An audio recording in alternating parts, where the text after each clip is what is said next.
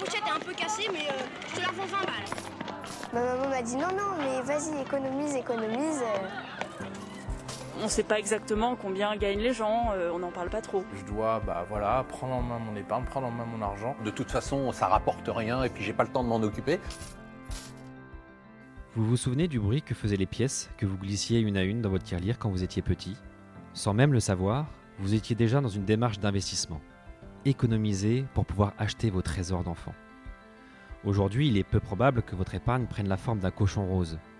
Il n'est plus question d'aller chez le marchand du coin pour compléter votre collection de cartes ou acheter un paquet de bonbons. Aujourd'hui, on vous parle de plan d'épargne, de private equity, d'assurance vie, d'immobilier, de livret A, PEA, SCPI et d'autres sigles plus ou moins obscurs. Parce que je suis convaincu que l'épargne peut être simple, plus proche de notre réalité et en accord avec nos choix du quotidien et de nos convictions, et qu'il est possible d'allier performance et sens, je vous propose d'écouter Matière Lire, le podcast qui fait résonner votre argent dans le bon sens. Je suis Alexandre Toussaint et vous écoutez Matière Lire. Toutes les deux semaines, je rencontre des experts qui nous aident à dénicher des idées d'épargne qui nous ressemblent vraiment. Ils nous donnent des conseils simples, clairs, transparents pour enfin passer à l'action. Et à la fin de chaque épisode, ces experts nous dévoilent ce qu'ils ont dans leur tirelire. Bonne écoute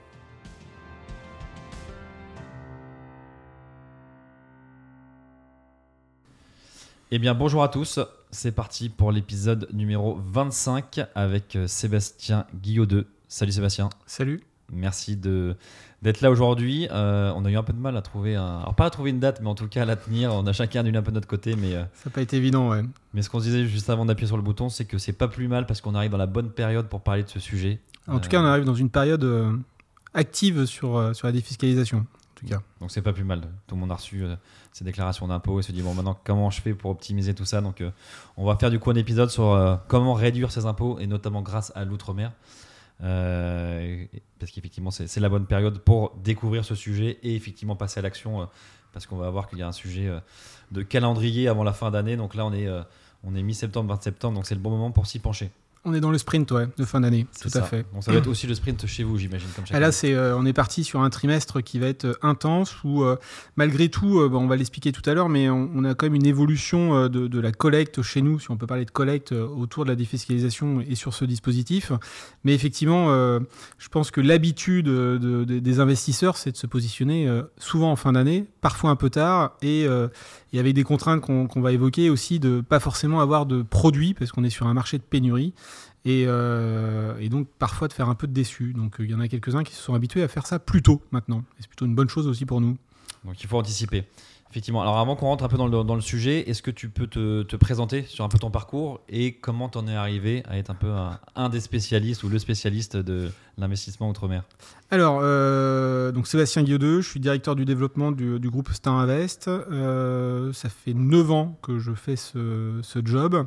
Avant, j'ai un parcours, euh, je vais dire un peu classique, hein, école de commerce, dans la finance, un peu atypique sortie d'école, j'ai repris une piste de cartes. Bon, voilà, je suis passionné par le sport auto. Euh, un peu d'audit euh, et je suis rapidement rentré dans les assurances, euh, voilà, où j'ai développé des produits spécifiques en investissement, enfin en, couverture d'assurance pour des risques industriels, voilà, donc très spécifiques, rattachés au groupe et dans des gros groupes d'assurance connus. Et euh, je m'embêtais un petit peu et euh, j'ai fait une formation euh, où j'ai passé mon diplôme de gestion de patrimoine, qui était une formation interne à l'époque. On pouvait, je faisais un peu de gestion de fonds et d'actifs et on m'a proposé de, faire des, passerelles, donc ce que j'ai fait. Et puis euh, Arrivé sur le marché à l'issue du travail, je me voyais pas devenir conseiller en gestion de patrimoine parce que, parce que c'est une relation avec le particulier qui me, qui me motivait pas plus que ça. Et, euh, je suis tombé sur une offre où on pouvait euh, proposer, enfin, je pouvais devenir intervenant euh, pour accompagner des cabinets de gestion de patrimoine ou des banques dans des produits de défiscalisation. Donc j'ai ouvert la porte et bah, ça fait 9 ans que je fais ça. Voilà. D'accord, donc tu es arrivé chez Star Invest il y a 9 ans? Il y a 9 ans, ouais, déjà. D'accord. Et c'est toi qui as recruté Maximilien? Et j'ai recruté Maximilien, ouais. Bah, En tout cas, Maximilien, si tu nous entends, et je suis sûr que tu nous entends, merci déjà, un, pour l'introduction avec Sébastien, euh, de nous avoir mis en contact. Et puis, euh, j'espère que c'est un bon, élément. euh. C'est un très bon élément qui travaille lui sur la partie est de, la France. Il s'occupe un peu de Paris sur quelques arrondissements, parce que Paris est quand même une zone dense en cabinet de gestion de patrimoine et en banque qui, qui, qui, qui, peuvent distribuer nos, solutions. Et après, il couvre, parce qu'il est devenu lyonnais maintenant, où il est revenu dans ses sources natales, et il s'occupe de Lyon et une, partie de, du sud de la France. Voilà. Il a bien de la chance aussi d'être dans ce coin-là. Effectivement, top. Euh, avant qu'on rentre encore dans le sujet, parce qu'on va essayer de parler de réduction d'impôts, mais bien sûr outre-mer, est-ce que tu peux, nous, tu peux nous faire un petit panorama de ce qui existe aujourd'hui comme type de produit? Euh, Parce qu'il y en a, j'ai l'impression, quand même pas beaucoup. Euh, avant qu'on rentre effectivement dans celui, dans celui qui nous concerne.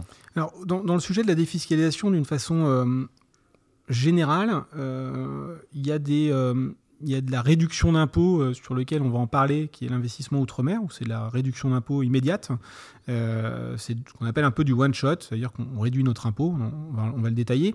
Et après, il y a, dans le monde de la défiscalisation, il y a beaucoup d'immobilier mmh. qui existent. Alors, l'actualité euh, fait euh, ralentit une partie de, cette activité avec... Euh, en tout cas, je ne sais pas si on peut dire une disparition, mais en tout cas le Pinel qui, qui devient un produit absolument plus présent aujourd'hui sur le marché. Après, il y a d'autres choses dans l'immobilier, comme du Malraux, comme, d'autres solutions qui existent encore.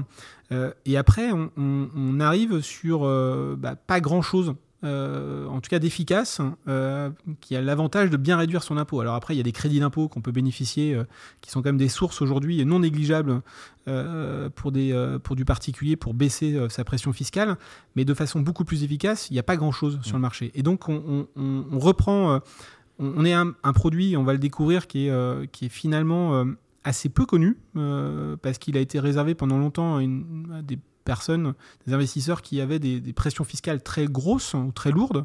Et aujourd'hui, on, arrive sur, bah, sur finalement quelque chose qui devient de plus en plus commun et donc qui se démocratise un petit peu et qui devient un outil de plus en plus utilisé par les cabinets de gestion de patrimoine qui le présentaient finalement assez peu au préalable. Mais on va, venir, on va, on va y revenir aussi pourquoi il le présentait peu, parce qu'on n'a pas beaucoup. Bah, tu vois, moi, quand je pense défiscalisation, je pense assez naturellement, je parle euh, Pinel. J'ai l'impression qu'on en voit quand même partout, sur les abribus, dans les campagnes. Tout le monde en propose. Donc, j'ai l'impression qu'il y a une énorme communication, en tout cas, autour du Pinel. Après, je pense euh, évidemment Girardin, mais euh, encore une fois, je connais pas le, sujet, donc je suis content d'en parler. Et après ça, je me dis effectivement, après, c'est des niches ou des toutes petites niches. On parlait un peu du cinéma, on parlait du private equity, mais encore faut-il trouver des startups, etc. Mm. Donc après, c'est moins des choses je trouve, dans, en volume. C'est-à-dire qu'on peut ne pas trouver. quoi. C'est moins en volume et ça devient euh, euh, du coup un produit de spécialiste. Mm. Euh, sur la Sofica, euh, effectivement, euh, c'est un super produit. Malheureux, malheureusement, qu'il n'y a pas une presse qui a toujours été exceptionnelle. Dans un secteur cinématographique qui est, qui est quand même un secteur qui est un peu sinistré depuis, depuis quelques temps. Et c'est pas le Covid qui a sinistré. on peut en parler parce que nous, on a, on a eu un produit d'investissement dans le cinéma, donc je, je connais bien le secteur d'activité.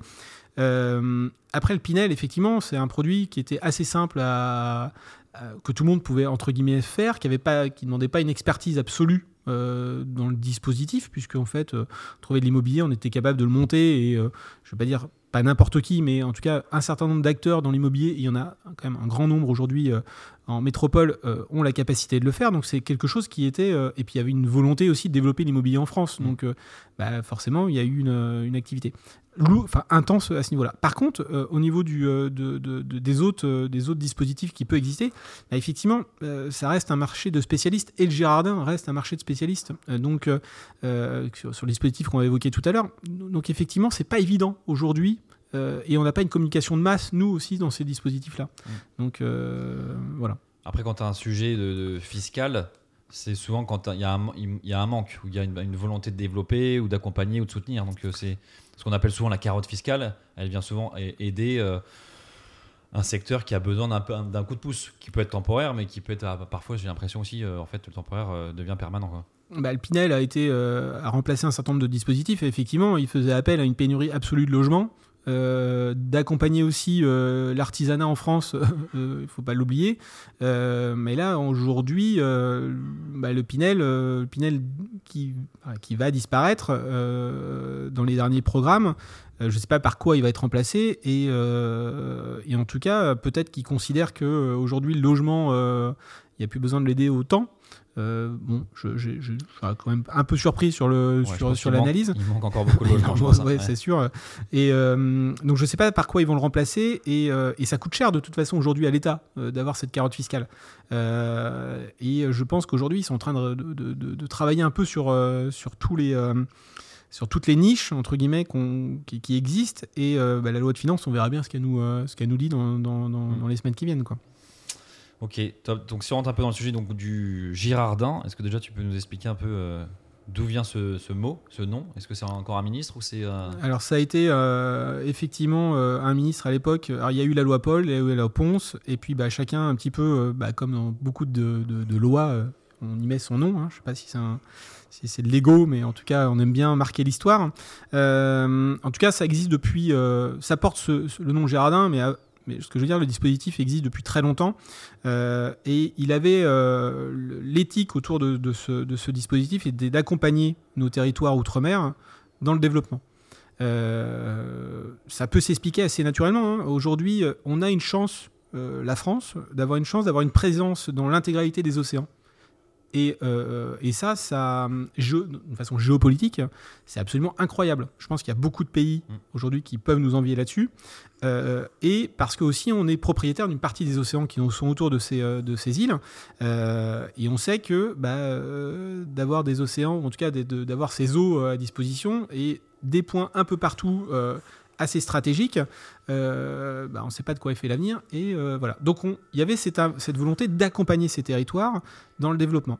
Et attends, juste, est-ce que tu peux rappeler justement ces territoires? Ça englobe quoi, quoi, les Outre-mer? Alors, il y a les départements de- de- d'outre-mer, donc euh, bah, tu as toute la, hum, toutes les Antilles, donc Martinique, Guadeloupe, Guyane, Mhm.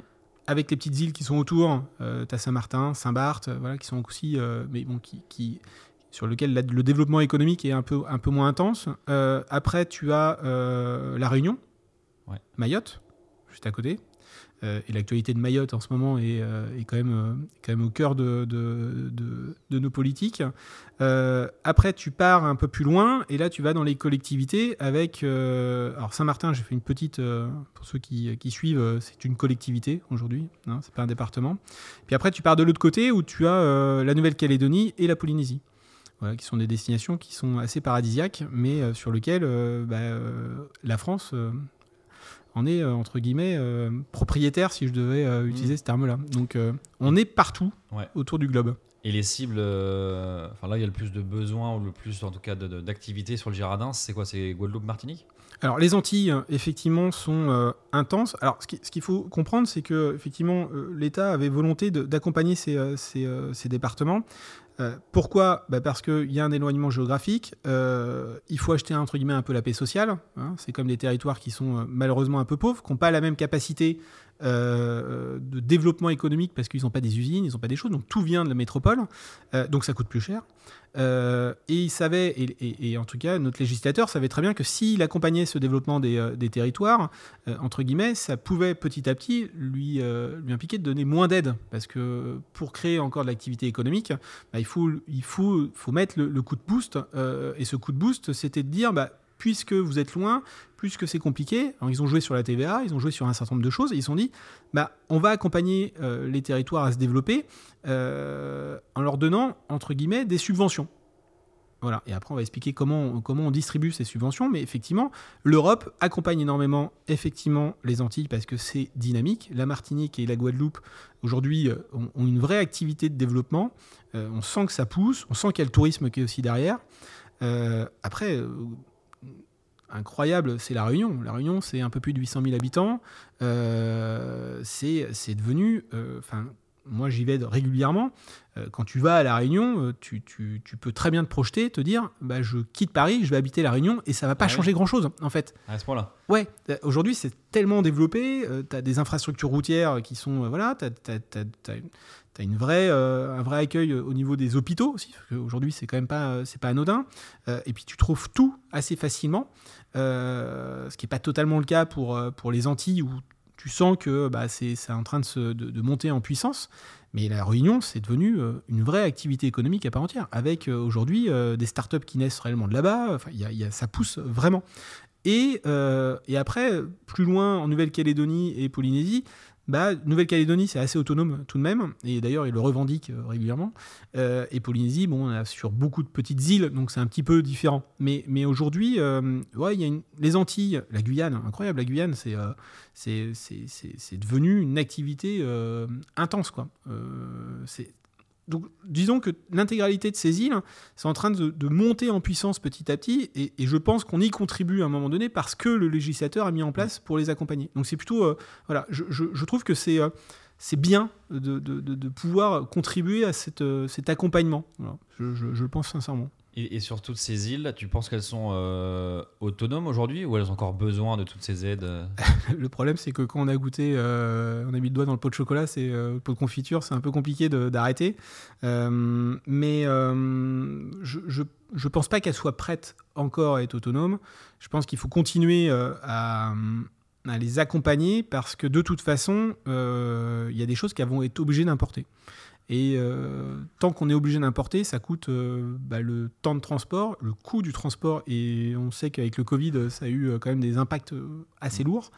Et le coût de la vie là-bas est quand même pas le même. Donc il faut continuer à créer de la dynamique économique pour que justement bah, elles arrivent à se mettre dans une dynamique bah, de créer de la propre valeur sans forcément avoir l'accompagnement qu'il pourrait y avoir. Mais bon, c'est toujours compliqué après de, de, sortir un peu de ces aides. Ouais, c'est clair. Du coup, ça veut dire que le constat pour ces îles-là, c'est le, besoin de se développer, la distance qui effectivement euh, euh, engendre peut-être des coûts supplémentaires ou de la complexité. Donc, je pense que le besoin, il est assez clair sur ces îles-là qui ont besoin de d'être, alors, je sais pas si c'est sous perfusion, mais en tout cas d'avoir un, lien assez fort, en tout cas financier, pour se développer. Hein. Euh, et puis, et puis l'État, on voit bien, euh, euh, on, entend souvent, euh, et ça, ça, fait quand même l'actualité, c'est quand les hommes politiques ou nos politiques se déplacent là-bas, il y a, y a, un vrai sujet bah, de, la peur de ces territoires d'être oubliés. c'est très surprenant. et effectivement, l'éloignement crée nécessairement un peu cet oubli parfois. et donc, il faut qu'on. Je, je, pense qu'elles elles, elles viennent tout doucement dans la dans, la perception de se dire bah voilà on va y arriver et, euh, et euh, c'est cool parce que euh, parce que l'État nous accompagne dans notre développement et, et on se rapproche petit à petit d'une autonomie parce qu'ils le défendent aussi. Mmh. ils ont envie aussi de se dire bah tiens on n'est pas que aidé mais bon je... Bah, ça on le voit aussi dans les discours des présidents ou, ou des ministres. Ils disent toujours la France et, euh, et, et, l'outre-mer. Pour, pas effectivement les oublier. ils, achètent aussi l'électorat par moment, mais. Euh, oui, mais ça, ça, montre aussi qu'effectivement ils veulent rassembler tout le monde et que la France au, au sens large, c'est, ça, les, ça les englobe. Non, mais on rayonne à l'international. Enfin, je, je, on... Et puis, euh, enfin, moi, je, on parlait un petit peu de vin tout à l'heure en off, mais le, le... aujourd'hui, on a une, chance. la France a une. Et, bon, elle le perd pas, mais en tout cas, elle reste en haut de la scène avec, avec sa production de vin. Mais euh, les Antilles, le rhum, euh, c'est quand même quelque chose. Et on, a, on défend, il faut qu'on continue de défendre mm. un petit peu ce qu'on est capable de faire. Quoi. Et, euh, et je trouve qu'il y, y, a des choses à aller chercher dans ces îles et, et à ramener des, des fonctionnements, des, ils ont des modes de vie, ils ont la Réunion, ils sont, enfin, je trouve qu'ils ont pris de l'avance sur, sur le côté écologique, sur le côté bien-être. Enfin, je, je veux dire, c'est, on a des choses à apprendre d'eux. Alors mm. ils ont des choses à, on a des choses à leur donner parce qu'il y a des infrastructures à développer. il y a des choses et ça reste des îles et volcaniques, euh, donc c'est pas si simple que ça. Euh, mais mais euh, il faut qu'on continue et, et, on a, on rayonne à l'international aussi grâce à nos îles. Bien sûr. Ok, mais du coup ça fait la bonne transition. Donc on a bien compris le, le, besoin pour les îles et pour la France de faire marcher ces, ces territoires. Et du coup, comment ça se matérialise du coup pour le, particulier, hein, on va dire directement, comment lui, il peut contribuer du coup au rayonnement des îles? Alors, euh, ça s'appelle le dispositif Girardin, donc, euh, qui, euh, qui permet... En fait, on a deux types de clients, je vais le dire comme ça. On a deux types de clients, nous. On a des clients en Outre-mer, qui sont des entreprises qui sont éligibles au dispositif. Tout le monde ne peut pas euh, profiter de l'aide euh, de l'État, euh, enfin, de l'aide du dispositif de, subvention, parce que bah, ont contraint dans la loi un certain nombre d'activités. Voilà. donc des activités de commerce, c'est pas possible. Par contre, les entreprises dans le bâtiment, dans l'hôtellerie, sont des secteurs qui sont aidés. et donc, bah, des je vais prendre un exemple, nos premiers clients sont des, entreprises en Outre-mer. Par exemple, une, entreprise dans le bâtiment euh, qui se dit bah tiens j'ai besoin de me développer, j'ai besoin d'investir, enfin j'ai besoin d'investir parce que parce qu'aujourd'hui période productif on doit investir, euh, a deux options. Soit il va voir un établissement bancaire pour aller faire un, un prêt. Le problème c'est que l'accession au prêt euh, en outre-mer il est compliqué parce que nous ici on a l'habitude de voir des banques à chaque coin de rue. En outre-mer, c'est pas tout à fait pareil. hein. Il y en a quand même un peu moins. Euh, et puis l'accession au crédit est plus compliquée. C'est plus long. Mm. Euh, souvent, les entreprises sont un peu sous-capitalisées là-bas. Ils sont pas dans une démarche, dans cette démarche-là. Donc, euh, il n'y a pas le même accompagnement qu'on pourrait avoir en, en métropole. Donc, bah, c'est plus compliqué. Euh, et euh, bah, ils se disent, bah, je- je- j'ai besoin d'investir. Donc, euh, d'acheter ce matériel. Donc, on peut prendre l'exemple d'une mini-pelle. Et donc, ils vont, euh, ils vont se dire, bah, tiens, l'État a des subventions. euh, et comment je peux obtenir ces subventions? Donc c'est soit ils obtiennent un crédit d'impôt qui permettrait de, bah, bénéficier de cette subvention euh, en, décalé, soit bah, ils font appel à des boîtes de conseil comme nous, sur lesquelles on va leur proposer un portage et leur apporter une subvention qui est à hauteur de, euh, en moyenne, de 30%. Je vais prendre un exemple comme ça. Mais nous, évidemment, on ne le met pas, nous, directement euh, de Ouais. notre poche. Euh, et on va vendre, entre guillemets, cette subvention dans cette une structure de portage qu'on va, qu'on va, qu'on va monter, sur lequel on va faire rentrer des investisseurs. Et à hauteur de leur code-part d'investissement qu'ils vont mettre dans ces structures de portage, qui va accompagner cette entreprise en Outre-mer, ils vont recevoir un avantage fiscal. Ok, Voilà. donc là, ça veut dire que le- le- la boîte, la société dans le bâtiment a un besoin de 100 pour acheter du matériel. Voilà. Ça va ils, lui coûter 70. ils ont le droit à 30%. Exactement. Ou plus ou moins, ou c'est. euh, Ouais, je, je donne un exemple pour que ça soit assez facile, mais c'est à peu près les métriques euh, qu'on qu'on a. Donc, euh, ça coûte 100. Lui, il faut qu'il se débrouille pour trouver les 70, Ok. entre guillemets. Alors, il se débrouille. Nous, on l'accompagne aussi pour le financement, parce qu'on on, on a des, euh, des connexions avec des établissements bancaires qui permettent de les accompagner. Et les 30% restants, eh ben, lui, on- nous, on va lui apporter sous forme de subvention. Mais évidemment, c'est pas nous qui Ouais. subventionnons. Donc là, il reçoit du cash, là, pour le coup. Il pas- reçoit du cash, effectivement, de l'aide directe, euh, que nous, on va commercialiser à côté auprès de cabinets de gestion de patrimoine ou de banques, euh, ou potentiellement de temps en temps en direct, mais assez rarement, euh, ce qui permet justement euh, bah, de pouvoir leur apporter cette aide. Et donc, cette, cette subvention-là, c'est quelle forme? C'est un, un prêt ou c'est un. Alors après, il y a un montage un peu spécifique dans la structure de portage, c'est-à-dire que nous, on fait remonter l'intégralité du bien qu'on va financer, par le bien d'un crédit bail, et au bout d'une période donnée qui est liée au dispositif, qui est de conserver, de conserver la mise en exploitation pour l'exploitant pendant 5 ans. Donc au bout de ces 5 ans, on lui rétrocède l'intégralité du bien par un jeu de, de- de Mmh. cession. Euh, et nous, l'investisseur euh, qui va venir se positionner dans cette structure de portage, il doit conserver ses parts pendant 5 ans, parce que c'est l'équilibre entre les deux. Euh, par contre, lui, son avantage fiscal, il est connu au moment de la souscription. Euh, Après, sur la durée des 5 ans, il n'y a pas. Ça veut dire que moi, euh, j'investis là euh, 10 000 euros. ok? Donc, euh, je connais euh, tout de suite ma réduction d'impôt qui va, je vais prendre un exemple, qui va être de 11 500 euros, par exemple. ok Donc, je vais pouvoir bénéficier de ces 11 500 euros que je vais pouvoir récupérer en année N plus 1. Alors, attends, C'est-à-dire pourquoi 11 500 Parce que tu as une réduction supérieure par rapport au montant Exactement, c'est ça qui est assez incroyable avec ce dispositif. Ça veut dire que j'investis 10 000 et l'État, euh, à l'année N plus 1, au moment où je fais mes déclarations d'impôt, euh, va me rétrocéder 11 500 euros. Donc euh, finalement, j'ai un gain euh, qui est le delta entre les 10 000 et les 11 500, qui est de 1 500 euros. Donc je gagne 1 500 euros euh, de placement, enfin en tout cas de, de réduction d'impôt immédiate. Voilà. C'est connu au moment de la souscription. D'accord, c'est connu et c'est l'année euh, N plus 1. N plus 1, ouais, parce qu'il faut venir le constater au moment de la déclaration d'impôt. C'est-à-dire Ouais, que sur une année de, on a commencé à l'évoquer tout à l'heure sur la, notion de, timing. Effectivement, là aujourd'hui, euh, on on connaît notre fiscalité, euh, on sait qu'on a eu l'impôt à payer, on sait qu'on a tout ça, donc on commence à se poser des questions. Merde, euh, la fin d'année arrive très vite, qu'est-ce que je vais faire? Comment je peux faire baisser ma pression fiscale? Euh, eh ben, le Gérardin te permet de le faire. C'est-à-dire que tu sais que tu as ton impôt qui est connu, bah, tu te dis, bah, je place, entre guillemets, c'est du placement, je peux- on peut l'associer un petit peu à ça, qui est lié, à, entre guillemets, à ta pression fiscale, c'est-à-dire qu'il faut le mettre en corrélation entre les deux, tu peux pas faire plus, euh, je ne peux pas me dire, tiens, je vais, mettre, je vais mettre 40 000 euros alors que je paye 5 000 euros d'impôt, enfin, c'est- c'est reportable, mais ça n'a pas vraiment de sens. Euh, je pose, euh, j'investis dans cette société, cette structure de portage que nous, on a, on a positionnée, je connais ma rentabilité. Entre guillemets, ma rentabilité, c'est la réduction d'impôt pour lequel je vais avoir le droit. Donc je mets 10 000 euros, je te dis, bah tiens, je te, comme tu mets ça là-dedans, euh, bah moi je te fais une attestation fiscale qui te dit que tu vas pouvoir bénéficier de 11 500, enfin, de, de 11 500 euros de réduction d'impôt en constatation. C'est-à-dire que tu as subventionné cette entreprise, donc tu as abandonné ton capital, tu ne l'as plus. La Ouais. notion de la subvention en France, hein, ça porte vraiment son nom. Et bah, tu vas faire accompagner cette entreprise et l'État va venir le constater au moment de ta réduction d'impôt, enfin de, de- déclaration fiscale, parce que nous on va remettre des attestations fiscales qui sont euh, établies et sur lesquelles on n'invente pas les chiffres, hein, ils, sont, ils sont connus par, la- par les impôts.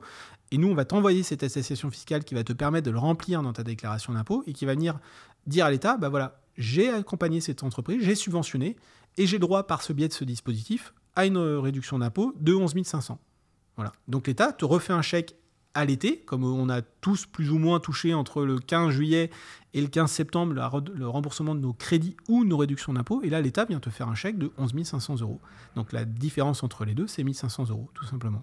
Ok. Donc j'ai placé entre septembre et euh, sur 9 mois, enfin un peu plus de 9 mois, euh, 10 mois, j'ai placé euh, de l'argent à 15% de renta, pour le coup. Ouais, ok. Donc ça veut et après ça, oui, et après ça, le dispositif il s'arrête. Il- après, tu, tu as constaté ta réduction d'impôt, tu l'as touché par l'État, Ouais. c'est fini. c'est fini. Tu n'es pas propriétaire, comme beaucoup pourraient penser, d'une partie de la mini-pelle. Non, non, il n'y a, pas de- y a, y a pas de gain derrière. Et par contre, la seule contrainte qu'on doit imposer, parce que c'est une contrainte qu'on impose, entre guillemets, à l'exploitant de tenir son exploitation, enfin, le- le- l'exploitation du bien qu'on aura financé pendant 5 ans, euh, bah, tu dois conserver tes parts pendant 5 ans de la société dans laquelle tu as pris cette cote-part de- de- de- de- d'investissement. Euh, et à la fin de ces 5 ans, en fait, nous, on cède, on fait une cession de parts et euh, voilà, tu, tu récupères rien, mais au moins tu sors de la. Oui, tu récupères rien, c'est ça. Tu ne Parce fait, récupères parce rien. qu'en fait, si, tu- si je mets 10 000 et tu me rends les 11 500, moi, C'est je- fini. je considère que je suis sorti. Eh ben, t'es, ouais, t'es sorti parce que tu as touché ton gain fiscal, mais t'es pas sorti de l'investissement. Mais, mais tu ne Ouais. touches rien. Mais c'est, et purement et- formel, en fait. qu'est-ce hein. qui peut se passer pendant ces 4 années supplémentaires Bah, il peut se passer pas grand-chose, euh, parce que en règle générale, l'exploitation du bien, nous on le surveille là-bas. Donc, on- pour revenir, on a des équipes partout en outre-mer sur lesquelles ils viennent vérifier euh, déjà l'éligibilité du, euh, du, euh, de l'exploitant, qui met bien en exploitation pendant 5 ans. Le risque, c'est que bah, effectivement, le bien pourrait être amené à être détruit pendant les 5 ans. Donc, euh, bah, il peut plus. Il y a une une rupture dans l'exploitation, entre guillemets. Donc là, c'est euh, quelque chose qui n'est pas couvert par la, loi. Il y a une tolérance en disant, bah tiens, euh, s'il est détruit, dans quel contexte, etc., avec le montage des assurances, euh, tu peux être couvert. Mais le risque, c'est de perdre son avantage fiscal. Voilà, parce qu'il n'y a plus d'exploitation du bien en face. Donc, euh, on peut pas. Ouais. Donc, le risque, il, il- il tient pendant 5 ans. Mais aujourd'hui, nous, au titre de, de- de- de ces risques qui sont, enfin, qui sont connus, euh, qui sont assez rares, mais qui sont connus, nous, aujourd'hui, on a mis des couvertures de garantie de bonne fin fiscale euh, euh, sur quelques-uns de nos investissements qui permettent de se dire, bah, finalement, j'ai pas de risque et je positionne, même pendant les 5 ans, même s'il se passe quelque Mm. chose, c'est nous qui venons couvrir le risque lié à ça. Donc évidemment, si on a mis des assurances pour ça, c'est-à-dire qu'on sait qu'en général, notre risque, il est assez limité. Ouais, oui. oui. Donc ça, ça, ça- ça peut arriver s'il n'y a pas d'assurance ou si ça a été mal monté, mal sélectionné ou mal géré. Ouais, et, et dans ces cas, c'est un risque chez nous. C'est-à-dire que si euh, on n'aurait pas fait attention à l'éligibilité ou que euh, qu'on n'aurait pas, on n'a pas fait un bon montage, euh, bah, c'est nous qui supportons le risque parce que c'est une erreur de notre part. Après que le bien disparaisse lié à un accident ou une destruction, bah, c'est un risque effectivement lié à l'investissement. Euh, et dans ces cas-là, on vient couvrir parce que parce qu'on on- on met en place des garanties autour de ça. Ok. Voilà. Donc il n'y a pas de risque aujourd'hui pour l'investisseur. Par contre, effectivement, on conserve ses parts pendant 5 ans parce qu'il y a cette contrainte, mais elles n'ont pas de valeur, entre guillemets. Oui, oui. Et puis il n'y a pas de flux financier à la fin, donc en fait, euh, peu importe en fait pour Peu l'investisseur. importe, ouais, exactement. Donc c'est-à-dire que si moi je paye 11 500 d'impôts, Ouais, bah tu viens chez moi et tu mets 10 000. je mets 10 000 et Voilà. l'année prochaine je paye zéro. Et tu Enfin, paies- si, bah, si je suis au même euh, niveau. Alors, quoi. alors c'est, c'est- c'est- il y a- comme tu le sais, depuis quelques années, euh, il y a une évolution avec euh, le, le prélèvement à la source sur notre imposition. Effectivement, il y a quelques années, avant le prélèvement à la source, bah, on pouvait piloter ce- son impôt, c'est-à-dire le paiement de son impôt. Euh, ça veut dire que bah, tu, faisais en- tu, tu disais que tu allais payer à l'année et tu n'avais plus tes, tes- tes- tes prélèvements euh, trimestriels ou mensuels. On pouvait faire plein mal de choses. C'est vrai que J'en ai un petit peu oublié maintenant parce que j'ai l'impression que c'est très loin ça. Et donc, euh, bah, tu décaissais rien. Sauf qu'aujourd'hui, maintenant, on a le prélèvement à la source. Donc, de toute façon, on décaisse son impôt. Euh, donc, aujourd'hui, on vend presque plus ce dispositif Girardin comme une réduction d'impôt, mais on le vend presque plus comme un placement financier. Oui, oui. En fait, bah, euh, maintenant, de toute façon, tu vas payer ton impôt. Je te dis juste que bah, euh, dans cette enveloppe, bah, autant venir placer, euh, entre guillemets, 10 000 euros à 15% de renta sur euh, moins d'un an. Bah, voilà, c'est comme ça qu'on le raisonne. Et c'est comme ça aujourd'hui que je le présente. Et pourquoi ne pas le faire? Parce que de toute façon, on va payer son impôt.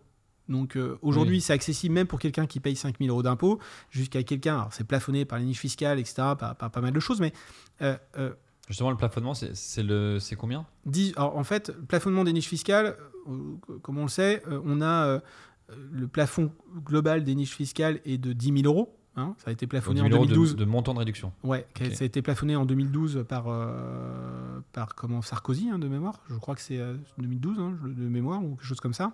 Euh, grâce au dispositif Girardin, comme les Sofica d'ailleurs, on en parlait tout à l'heure, ce plafond de réduction d'impôt est monté à 18 000 euros. D'accord.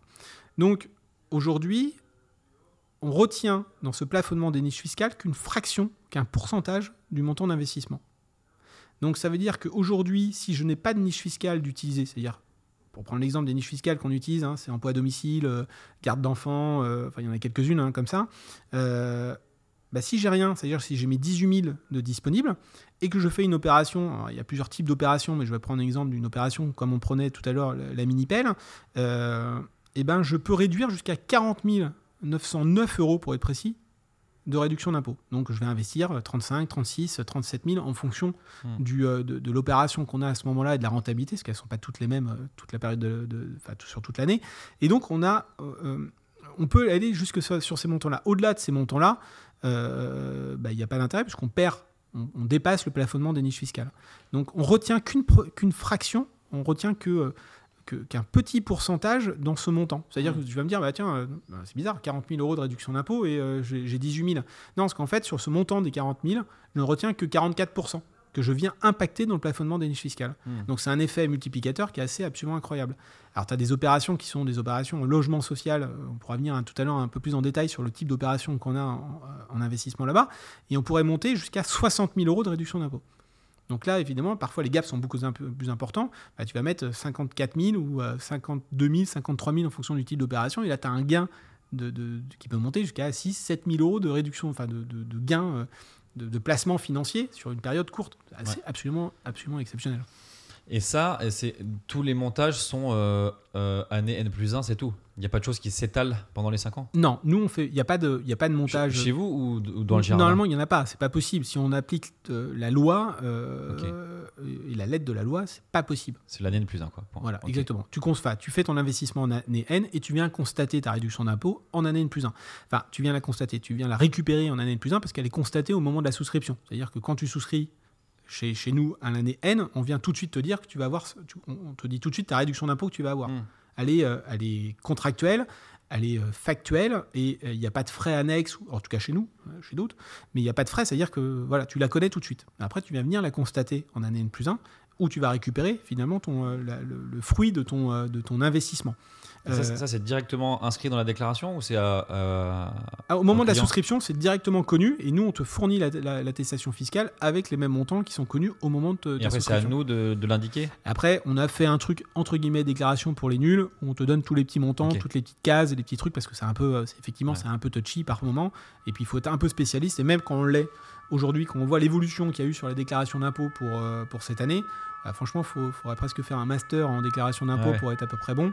C'est un peu, c'est un peu Ouais, C'est pour ça que tout ce qui est à la source, c'est quand même. Bon, il faut les vérifier quand même, mais c'est quand même assez pratique que ce soit pré-rempli. c'est- Ouais. très pratique et aujourd'hui, nous, on a vraiment fait un vrai formalisme avec des montants très précis euh, qui permet pour n'importe qui et quelqu'un de lambda de remplir sa, sa déclaration d'impôt sans problème. Quoi. Ok. Ouais. Et donc, euh, par exemple, chez vous, le, le- le montant minimum pour euh, Alors, on, considère, on considère que le montant minimum, c'est 5 000 euros. En dessous, il n'y a pas vraiment d'intérêt. Enfin, il n'y a pas d'intérêt parce que parce que c'est beaucoup d'énergie dépensée pour un gain qui est assez faible. Mais dès que tu payes 5 000 euros d'impôt, oui, on peut faire quelque chose. quoi. Et puis souvent, ce que je dis, c'est que tu as tes, euh, t'as tes 10 000 euros de niche fiscale classique euh, sur lesquels bah, tu as un certain nombre de choses. Bah, là, euh, on- ça vient s'impacter. Tu as toujours les 8 000 de, di- euh, de, de disponibles. Comme je dis souvent, bah, même si tu as fait déjà pas mal de choses en réduction d'impôt, bah, faut au moins aller utiliser les 8 000 de, de disponibles du, du dispositif Girardin. C'est quand même con de les laisser et tu peux quand même encore gommer 18 000. Donc, de toute façon, il faut y aller, quoi. Il faut y aller, il faut y aller. Et même si tu que 5 000, bah, je sais pas très bien ce que je veux dire, mais euh, c'est quand même con de payer plein pot alors que tu peux payer Oui, un peu moins cher. C'est toujours ce que je dis. Quoi. Ouais, c'est clair. Et ça, euh, j'avais une question, du coup, je l'ai perdu. Euh, ah oui, non. Et ça, c'est reportable? Ouais, alors Si tu dépasses, effectivement, moi ça a été le cas une année, euh, si tu dépasses, tu peux reporter pendant 5 ans. pendant 5 ans. Ok. Ouais. Hein, Ça peut arriver de temps en temps que tu te rates sur ton calcul d'impôt. Tu ne dépasses pas ton plafonnement des niches fiscales, mais tu as fait un peu plus que l'impôt que tu avais à payer. Euh, euh, moi, c'était une année avec un enfant euh, qui est. J'ai pas bien fait mes calculs, pourtant je suis quand même dans le, dans le truc, mais bon, parfois. C'est souvent comme ça. C'est souvent, malheureusement. Et donc, du coup, c'est pas perdu, c'est reportable pendant 5 ans. Ok. Voilà. Ça veut dire que. je comptais avoir 12 000, je paye que 10 000. Les 2 000, je peux les remettre l'année suivante. Ils, viennent, au pire l'année suivante. Exactement. Exactement. Pendant okay. 5 ans. Pendant 5 ans. Bon, normalement, on y arrive. Normalement, on y arrive. Sinon, c'est qu'il y, y, a un problème. hein. Ok. Plus lourd, ouais. Euh, ok, avant qu'on rentre un peu dans, effectivement, dans quels sont les types de, de, de produits ou de, ou de sociétés, euh, ce qui veut dire que, euh, a priori, les clients que vous avez, ou les clients qui font du jardin de manière générale, le font chaque année en fait. Ah bah, en fait, le problème c'est que. En fait. bah, bah, déjà, il faut recommencer. Et puis, le, le, truc, c'est que c'est, tu investis là dans, dans l'année, tu oublies un petit peu que tu as investi parce que bah, parfois euh, ça, t'échappe un petit peu, puis tu pas quotidiennement dans tes. Mais tu dis, bah, tiens, j'avais 10 000 euros qui traînaient sur un livret A qui, qui rapporte pas grand chose, même s'ils l'ont augmenté, mais bon, ça reste pas non plus la folie. Et en plus, c'est plafonné. Tu te dis, bah tiens, euh, je vais, je vais l'investir là-dedans. Et puis, euh, arrivé à l'été, tu te dis, ah, bah tiens, oh, j'avais oublié, je touche 11 500. c'est cool surtout à l'été, c'est quand même pas désagréable quand tu es, dans cette période-là. Et, et bien tu te dis, bah, je vais recommencer. Et d'autant plus que comme tu, touches cet argent. En règle générale, c'est pour ça qu'il y a une espèce de période un peu forte, nous, à la rentrée. Bah, c'est que tout le monde a touché euh, cet argent sur son compte à se dire, ah ouais, purée, c'est quand même assez efficace comme dispositif, bah, je vais recommencer. Quoi. Recommence, ouais. Et donc, on recommence souvent à la rentrée, donc en espèce de goulot d'étranglement, là, nous, au bureau, où il y a tout le monde qui est en train de s'énerver un peu sur le sujet. Euh, et ouais, c'est top du top, quoi. C'est top du top. Une fois que tu as goûté, euh, c'est compliqué d'en sortir. Ouais. Bah, c'est surtout que euh, si jamais tu as besoin de cet argent-là ou tu as un changement, Bon, finalement, tu, c'est, du un an. Donc, ouais, en fait, c'est, c'est pas bloqué un, pendant 5 ans. C'est ouais. du un an. Et puis, Ouais. ce qui est pas mal aussi, euh, c'est que euh, bah, on touche parfois des, euh, des, des primes où, où on a une augmentation euh, instantanée de notre pression fiscale parce que bah, les impôts nous oublient pas non plus. Euh, bah, tu peux jouer sur ça, dire tiens, je fais ce dispositif, c'est un petit peu un, pansement sur, sur une situation exceptionnelle.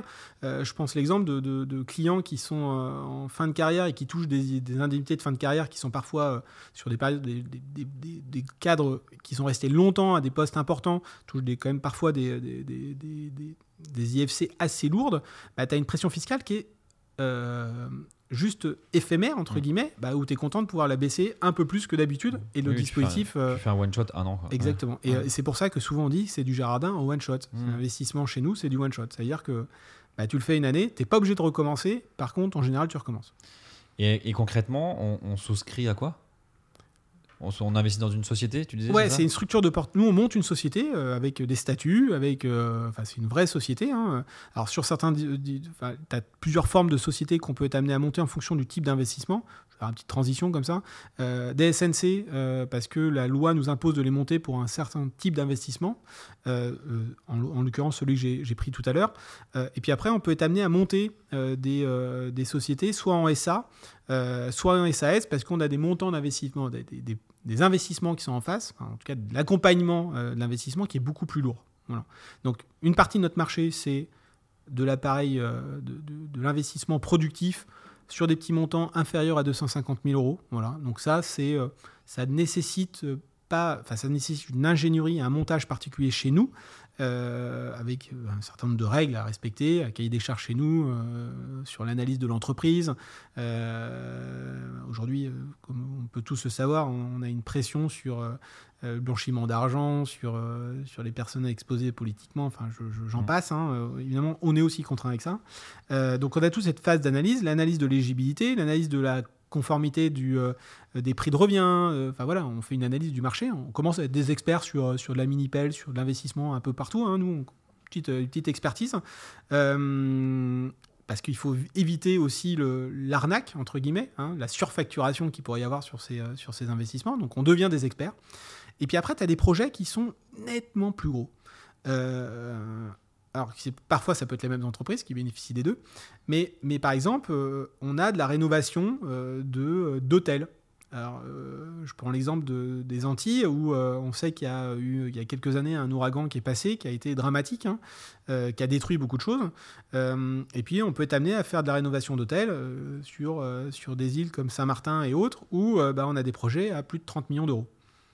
Et donc là, c'est pas les mêmes structures d'investissement, c'est pas les mêmes montages parce qu'il faut aller chercher des subventions qui sont beaucoup plus lourdes auprès de l'Europe. Euh, et là, on va faire des vrais montages sur des structures de reportage en SA.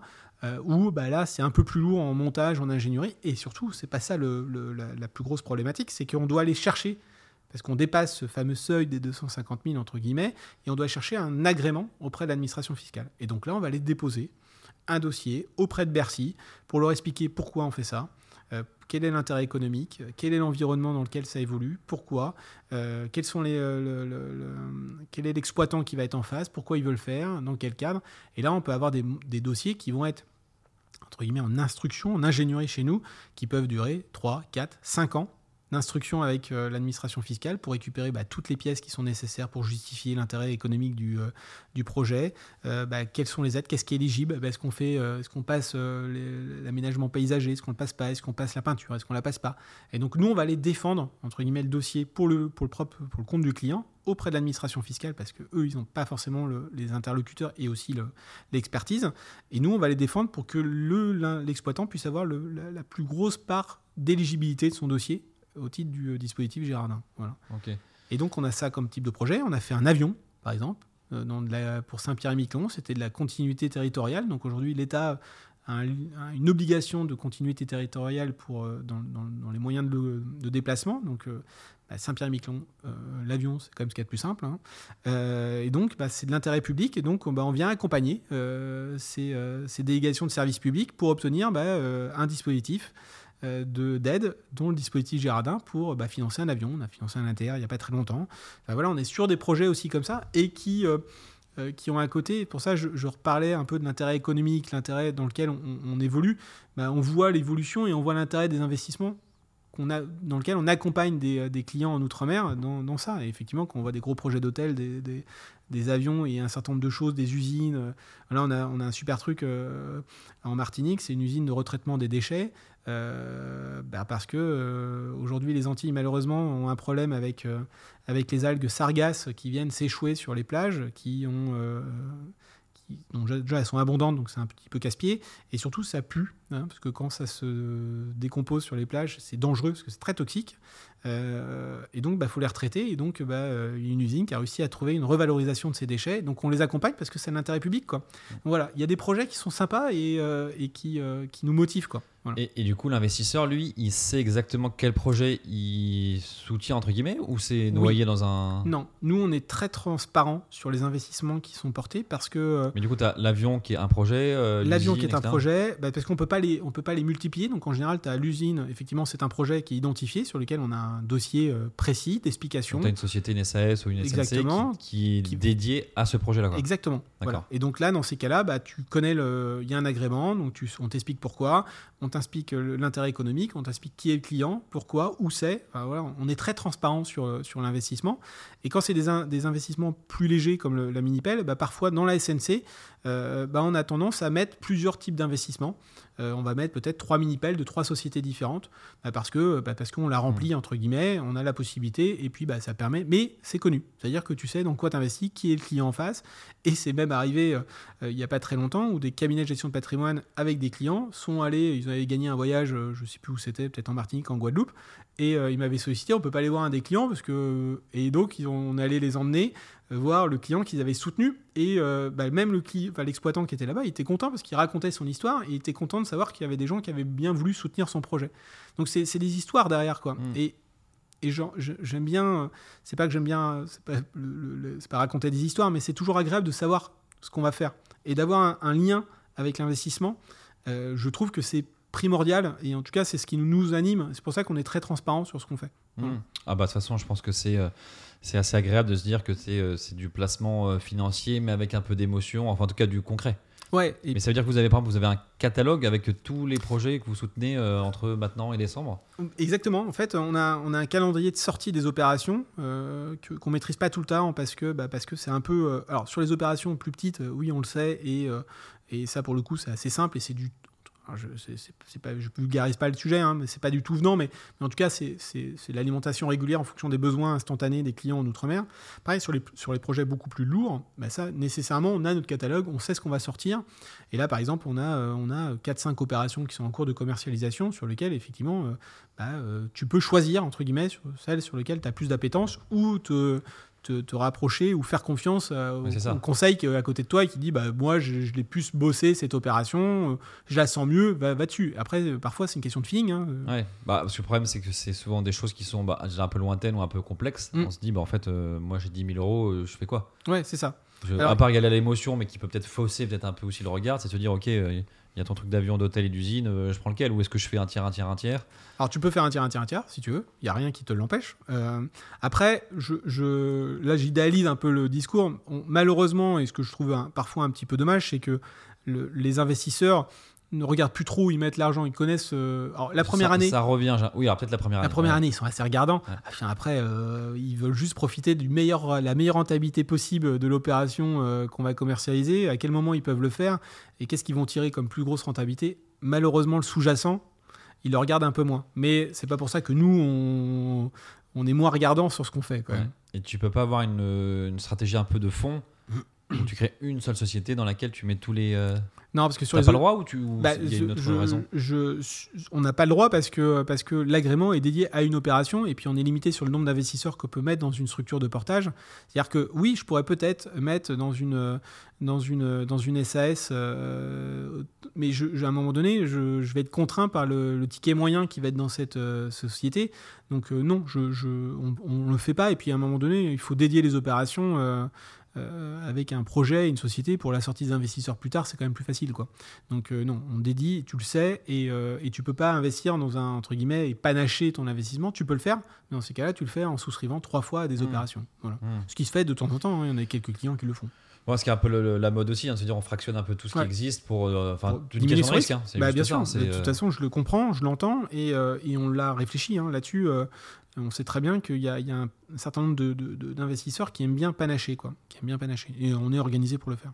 Ok. Euh, donc le schéma assez traditionnel, c'est une personne euh, physique qui réduit ses impôts euh, Ouais. perso. Exactement. Personne morale aussi ou... Personne morale, il y a euh, un dispositif qui existe qui est la- la- pour baisser la pression euh, de, de fiscale de l'IS. Alors, c'est euh, un peu plus complexe dans le. bah, le, le fonctionnement est à peu près le même. hein.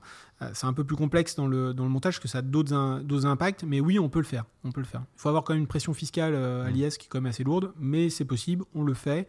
Euh, on a quelques clients récurrents. Après, les produits en face, on n'en a pas beaucoup. Ok. Et il y a des, y a des je les appelle des investisseurs, hein, mais il y a des clients investisseurs qui euh, financent? Non. Non? Non. En disant je vais emprunter 10 000 à la banque, euh, Bah, genre, je te dis non. je fais un mais- crédit conso un an. Mais, mais, mais, mais ils devraient le faire, certains, parce que, parce que quand tu es un peu. De toute façon, ça rend, ça, ça- c'est un intérêt, parce que c'est un intérêt de, de- économique de le faire.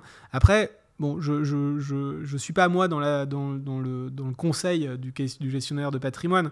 J'ai tendance plutôt qu'ils arbitrent plutôt des, euh, de l'argent qui, euh, qui pourrait être à droite à gauche plutôt que de le financer. Bah, je, en tout cas, je, j'espère. Ok. Euh, une question que je pose souvent, mais là je pense que j'ai déjà la réponse en termes de liquidité. Il se passe rien tant que tu n'as pas euh, avancé N plus 1. Tu ne vas pas te dire en fait trois mois après. euh, Ah ben non, une fois que tu souscris, tu as C'est- souscrit, nous on a encaissé et l'argent en général il est déjà parti à l'exploitant pour Ouais, l'accompagner dans son investissement. Parce que quand tu investis, l'argent il est tout de suite investi dans l'économie euh, de- du projet. Donc euh, on ne le garde pas. Euh, nous effectivement on n'est pas des philanthropes, on, on prend un- des honoraires quand même de, de- de conseils autour de ça. Mais ça, vous les prenez côté, côté, côté exploitant. exploitant. Ouais. Ok. euh, donc, le, le- le- mais non, l'argent, le, nous, il est tout de suite, euh, il est tout réinjecté dans l'économie.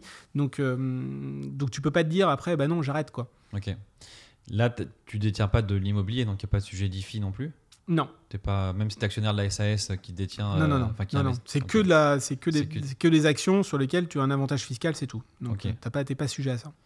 Et autre question que je m'étais posée aussi, on parle souvent de, il y a deux Girardins, c'est ça? Le Girardin immobilier et euh, industriel. Ouais, ça existe alors, toujours ça? Alors, c'est euh, le, exactement ce que j'ai dit euh, tout à l'heure. En fait, finalement, j'ai pas utilisé ces termes-là. Jardin industriel, c'est les projets comme l'hôtellerie avec un agrément. Euh, la mini-pelle, c'est l'industriel, mais ce qu'on appelle de plein droit, sans agrément. Hein, voilà, qui ne qui nécessite pas d'aller euh, auprès de l'administration.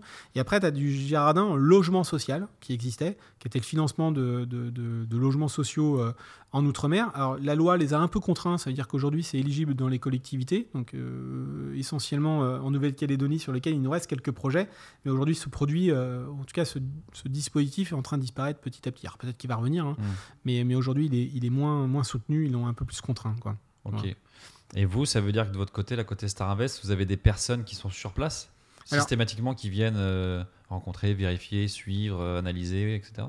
Dans toutes les belles destinations que je t'ai évoquées tout à l'heure, on a un directeur d'agence, euh, des commerciaux. Alors, commerciaux, c'est des conseils qui vont aller voir les, les, les, les exploitants, assistantes. Et oui, effectivement, alors, je ne vais pas dire qu'on contrôle 100% parce que je mentirais, et n'importe qui le dirait, mentirait. Euh, par contre, on a un échantillonnage avec des vérifications régulières, des éléments et des documents qu'on demande auprès des exploitants pour vérifier. Et puis après, on, est sur des îles, globalement tout le monde se connaît, euh, tout le monde sait à peu près ce qui se passe quand il y a un problème, donc on est, euh, on est, on est au courant.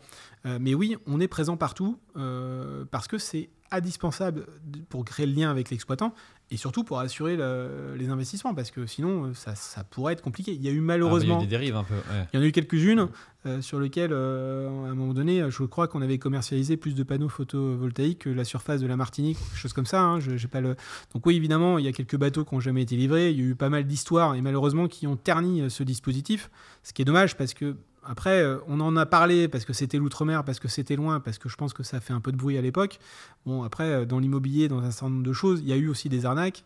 Et on en parle peut-être un peu moins, mais, euh, mais de toute façon, à partir du moment où il y a de la fiscalité, où on fait de la réduction d'impôts ou de la défiscalisation, il y a une notion de risque. Et donc, il faut l'accepter, il faut la comprendre, et c'est à nous d'être vigilants, en tout cas, euh, localement, pour faire en sorte que ça se passe bien. Et Mm. donc, nous, on est très attachés à ça. Voilà. Bah, surtout si vous êtes euh, capable, en mesure de mettre une couverture. Bon, a Ouais. priori, vous êtes quand même assez engagé et assez serein sur le. Et on fait attention, ouais. C'est-à-dire Ouais. que si on est prêt à couvrir, ça veut dire qu'on sait ce qu'on fait. Ok.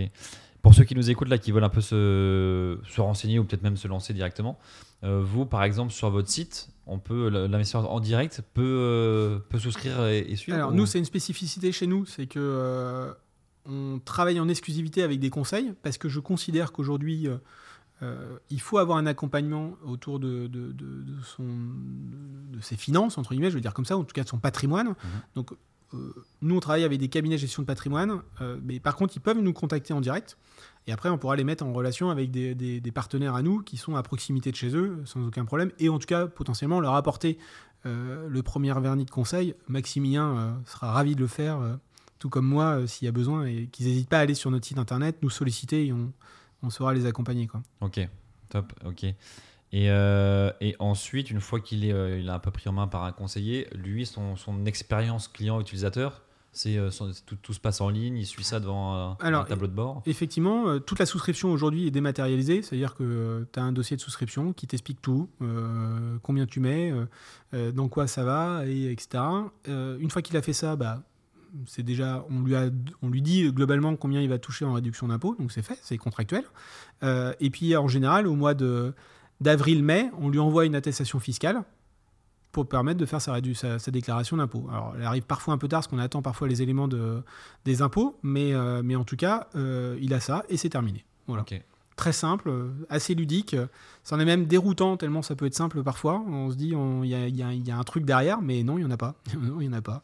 Et vous n'avez pas un système de prélèvement automatique pour que tous les. C'est en cours. C'est vrai C'est en cours, ouais. C'est en cours. En tout cas, pour la souscription, il y a un prélèvement automatique. Après, euh, on pourrait presque mettre quelque chose d'auto- d'automatique. hein. Moi, j'ai des clients, euh, des clients qui, euh, qui, euh, qui, je, je pense que le, au moment où ils ont touché, ils réinvestissent tout de suite. hein. Mais j'en ai même qui, qui réinvestissent beaucoup plus tôt, même avant d'avoir touché de l'autre côté, parce qu'il y a des on peut, on peut en parler. Il y a des évolutions de rentabilité chez nous, mais, mais c'est Pourquoi un plus t'investis tôt, plus t'en en fait, nous, on a une, une entre guillemets, historiquement, il y avait une saisonnalité. C'est-à-dire que tout le monde attendait finalement le mois de décembre pour se dire, bah, je vais faire du Gérardin.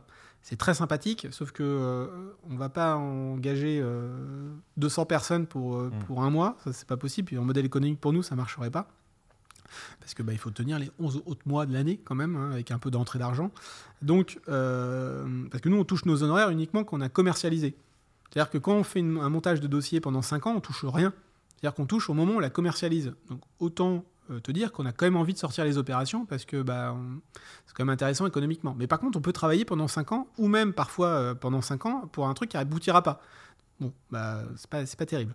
Donc, en fait, on a réussi petit à petit, euh, d'année en année, à décaler, en fait, entre guillemets, cette saisonnalité. C'est-à-dire que bah, quand tu arrives en fin d'année, t'es pas sûr d'avoir du produit parce que Ouais, c'est ce que j'allais dire. Tu peux finalement dire on est complet. Quoi. Enfin, bah, a- ça nous arrive euh, tous les ans. on- malheureusement, on dit bah, on peut pas. On peut pas. Donc, tu as des gens qui, qui vont euh, tant bien que mal euh, chercher à droite à gauche s'il n'y en a pas un autre opérateur sur le marché qui peut leur vendre du jardin, avec la notion de risque qui peut intervenir parce que bah, tu sais pas trop où tu peux aller au dernier moment. Euh, et bah, en fait, ce que nous on a fait, ça veut dire que pour inciter entre guillemets les investisseurs à se positionner un peu plus tôt dans l'année, voire même dès janvier, eh ben, on propose des rentabilités plus importantes. C'est-à-dire qu'on peut commencer à 20% de renta, sur lequel nous on abandonne beaucoup de marge, mais en même temps ça nous permet d'alimenter entre guillemets la machine, pour finir en fin d'année à 10% de, renta. Voilà. Bah, donc euh, bah, il y en a qui se disent euh, j'ai un peu de trésor encore d'avance, j'ai pas forcément touché encore mon remboursement, mais je me positionne très tôt, comme ça au moins. Bah, je... Et puis une fois qu'ils ont fait le job de se positionner dès janvier, dès le premier trimestre, après ils ont pris l'habitude. Euh, et cette année, on a été les premiers sur le marché à le faire. On a lancé la commercialisation de l'année euh, 2000. Alors ce qu'on va faire, je vais le dire comme ça plutôt. Pour 2024, on lance l'ouverture des souscriptions en décembre 2023. Et en fait, ce qui euh, on l'a fait euh, en 2023, euh, on- enfin en 2022, on l'a fait au titre de 2023. Ce qui a été assez incroyable, c'est que ceux qui avaient l'habitude de se positionner en janvier se sont tout de suite positionnés en décembre. Ils se sont dit, bah non, on va pas attendre, parce que là, on est en fin d'année, on a un peu de dispo, finalement, on a moins de pression, il y a les vacances de Noël, la rentrée va arriver, on va être dans le jus, puis le mois de janvier, il passe en général euh, à une vitesse euh, grand V. Bah, se- on, a, on a fait une année, euh, enfin, un mois de décembre, que- qui, qui- qui- qui- enfin, c'était absolument incroyable. On n'était même pas prêt en se disant, on lance, c'est une idée que j'ai eue en me disant, tiens, on va lancer le truc comme ça. Non, Donc, on s'aperçoit que le marché est hyper réactif. Mmh. T'en as peut-être même, qui ont fait les deux, quoi. Qui ont dit je défiscalise pour 23 et pour 24. Ah bah, Enfin, je- pour 22 et 23. du Ouais, bah c'est sûr. Il y en a. qui- Je pense que moi, je pense qu'il y a des clients. je- je- J'en j'en- j'en perçois un ou deux là qui avaient, euh, qui s'étaient positionnés, je pense, en, en septembre et qui, au vu des rentas, euh, parce qu'ils étaient quand même un peu déçus de la renta de septembre, euh, quand ils ont vu euh, qu'il y avait une renta comme ça pour euh, pour décembre au titre de 2024, enfin de 2023, ils se sont ils se sont déjà positionnés. Parce que j'ai vu des noms euh, en doublant. donc Je, je pense que ouais, il y en a qui, qui l'ont fait. Ils ont eu raison d'ailleurs. Et tu pourrais euh, faire ta souscription en plusieurs fois aussi? Par exemple, tu as, touché une prime en mars, tu mets 5000, tu en as touché une autre en juillet, tu remets 5000. Rien, rien ne t'empêche de compléter, parce Ouais. que tant que tu restes dans ton, dans ton enveloppe, donc euh, c'est possible. Après, nous, ce qu'on avait fait à un moment donné, ce qu'on fait encore, c'est-à-dire que pour euh, baisser un peu ton, ta, ta pression d'investissement, c'est-à-dire que pour ceux qui se positionnaient dans les deux premiers mois de l'année, on n'encaissait que 20% de ce Mmh. montant, et on encaissait le reste, en fait, à l'été. C'est-à-dire qu'on faisait, entre guillemets, la notion du 20-80, hein, euh, qu'on entend souvent un peu partout. Donc on encaissait une partie et le reste, on l'encaissait derrière. Donc ce qui permettait de se positionner très tôt dans les opérations et, euh, et derrière de pouvoir euh, encaisser la suite au moment où finalement tu touchais ton remboursement euh, Ah oui. à l'été. Voilà, c'était un des montages qu'on a qu'on avait réfléchi Et et comme ça, tu bloques ton, ton rendement. tu, et tu bloques ton rendement. Et, tu et tu réinvestis quand tu es remboursé. Quoi. Voilà, exactement. Et on encaisse tout au moment où tu es remboursé. Donc ça, c'était plutôt Pas mal. ça, c'est, ça correspond à une partie de la clientèle. Donc on essaye de trouver des, entre guillemets, des, des choses qui peuvent en tout cas impliquer les investisseurs à se positionner plus tôt. Parce que bah, pour nous, ça nous permet de mettre de la dynamique commerciale et aussi en outre-mer. euh, Et d'avoir de la visibilité aussi et, sur. et euh, bien sûr. Et puis, euh, puis d'acheter un peu, de- un peu de sérénité. C'est quand même pas mal. Euh, comme tu disais au début, c'est vrai que ça a l'air un peu trop beau, mais euh, enfin, j'imagine que c'est bien rodé, que ça fonctionne. hein, que... Moi, je connais, des- j'ai des copains qui, bon, avec Maxi, ont, ont investi et maintenant le font chaque année. Ouais, mais Euh, c'est. ils euh, ont goûté, et comme tu dis, bah, ils recommencent. ils, bah, ils arrivent pas, ils arrivent pas à arrêter. En général, t'arrives pas à arrêter. hein. T'arrives pas. Ouais. Ok, bon, en tout cas, ceux qui veulent euh, se renseigner, rentrer un peu plus dans le détail, euh, contacter Sébastien ou même Maximilien, Ouais, hein, qui imagine qu'il est sur aucun le site problème. aussi, pour découvrir un peu plus ça et voir un peu les, les projets aussi, hein, même par curiosité, savoir ce qui, ce qui se Bah, finance en ce moment, cette année, qui est. Ouais, c'est intéressant d'aller creuser, ouais, d'aller creuser. Et puis euh, surtout, euh, parfois, euh, quand on a la chance de voyager dans, dans- dans les îles, d'aller aussi constater que c'est pas du fake, quoi. Mm. Ça existe vraiment. Donc, Il y a bien une mini-pelle. il y a bien la mini pelle. On peut, on peut organiser le rendez-vous avec l'exploitant. Il y a aucun problème. Ou aller voir l'usine. voilà, ils sont et en plus, ils sont très accueillants sur le sujet. Donc c'est sympa. Non, mais c'est gagnant-gagnant, c'est top. Euh, je vois que le temps file bien. Euh, du coup, j'ai une dernière question pour toi, qui est un peu la question traditionnelle de matière lire. Ok. Savoir ce que tu as, toi, dans ta tirelire, euh, comme type de produit ou de conviction ou de, ou de fantaisie, peut-être. Alors, euh, bah, du jardin. hein, euh, J'ai goûté et c'est compliqué d'en sortir. Donc ça, c'est la chose prioritaire, en tout cas pour baisser ma, ma pression fiscale. Je ne fais que ça. J'ai pas fait d'investissement dans, des dispositifs immobiliers type Pinel. J'ai pas fait ce genre de choses. après, sur le reste, j'ai un peu de placement, à moi plutôt en obligation.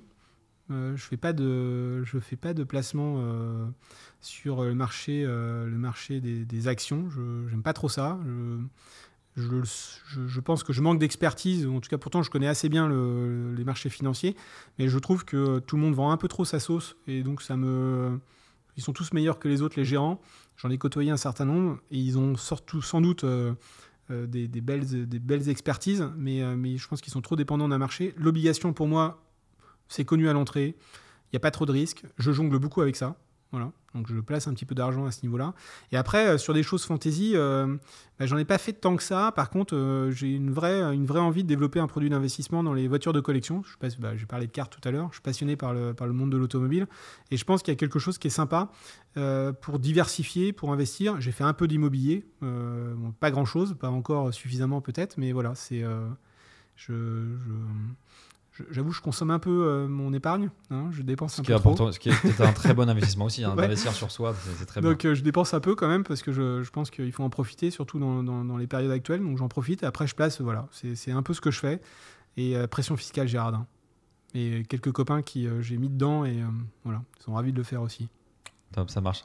Bon, bah, Sébastien, merci beaucoup pour, pour ton temps, pour ces éclairages. Merci à toi. C'est assez, intriguant comme milieu, je trouve, mais quand on creuse, on se rend compte que bah, c'est gagnant-gagnant. C'est assez simple finalement. Euh, c'est assez peu risqué, voire on peut peut-être pas dire qu'il n'y a pas de risque, mais en tout cas, risque assez faible par rapport à ce que tu peux vraiment euh, gagner ou économiser. Euh, assez accessible, effectivement, pour ceux qui veulent se lancer et surtout très court terme. Donc en fait, tu peux tester aussi. C'est ça l'avantage. Euh. Tu testes, tu n'as pas d'engagement, enfin, si ce n'est de conserver ses parts, on le disait tout à l'heure, mais tu n'en as pas. Et puis, euh, puis bah, après, euh, voilà, tu, tu, le fais sur un petit ticket au début. Et puis après, si tu as la chance ou la malchance d'avoir une grosse fiscalité, bah, tu augmentes petit à petit tes montants. C'est ça, exactement. Top. Bon, écoute, c'est noté. bah, merci pour ton temps. Merci Maxi encore pour la, mise en relation. Et puis à suivre sur Star Invest. Merci et, à toi. Et à bientôt. À très bientôt. Bye. Salut. Merci d'avoir écouté cet épisode de Matière Lire.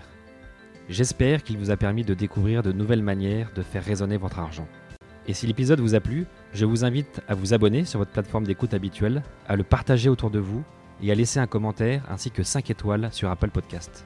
A très vite pour un nouvel épisode.